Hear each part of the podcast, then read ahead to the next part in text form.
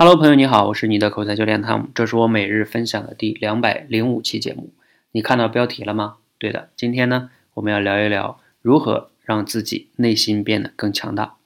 换一个词呢，就是如何让自己的心理素质变得更好。为什么要聊这个呀？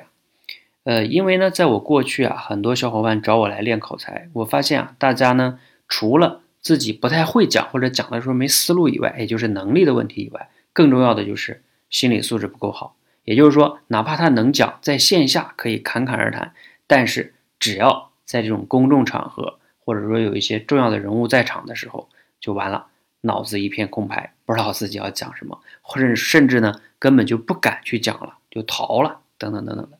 所以你不敢讲，往往呢就会让你越来越差。你看你能力不够强，然后有一个机会了呢，你又不去讲，越不讲能力越差，越差越不越不敢讲，这就是一个恶性循环哈。那我们呢就来聊一聊，怎么样能提升自己的心理素质呢？其实啊，我们在我们的多维班里边呢，提升心理素质，我以前讲过哈，我们有一些方法，就是让大家呢去户外里边做一些挑战。在这里呢，我就不详细讲那种方法了哈，因为我今天晚上做直播的过程中呢，我们有一种新的训练方法哈，就是在我的直播间中啊，我们的心理素质关的学员呢，他们都是我们这个关哈，我们是闯关的嘛，一关一关闯，心理素质关呢是我们的第二关。他们在闯到第二关的时候呢，今天在直播间中，我是怎么让他们训练的呢？啊，我有两种选择让他们练。第一种呢，就是我现场出一个题，比如说我今天出的题是水，还有大树，还有秦始皇等等等等哈，这些呢都是我们也并不是很陌生的词吧？水你总不陌生吧？天天喝，大树你也不陌生吧？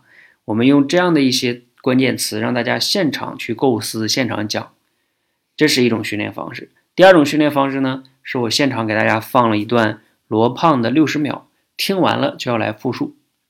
好，那有的同学听到这里啊，会觉得，哎，不对呀，你不是练心理素质吗？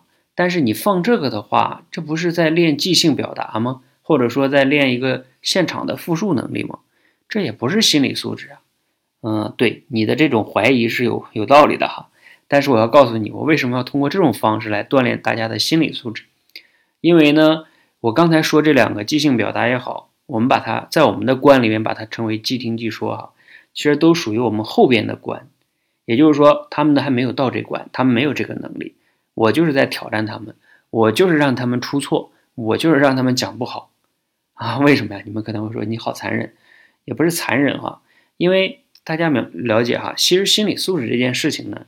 往往就是，呃，当你出错的时候，或者你不完美的时候，你出丑的时候，你也能依然很淡然的去面对它，这就是一种锻炼，而不是说你永远做一些你有把握的事情，不犯错的事情。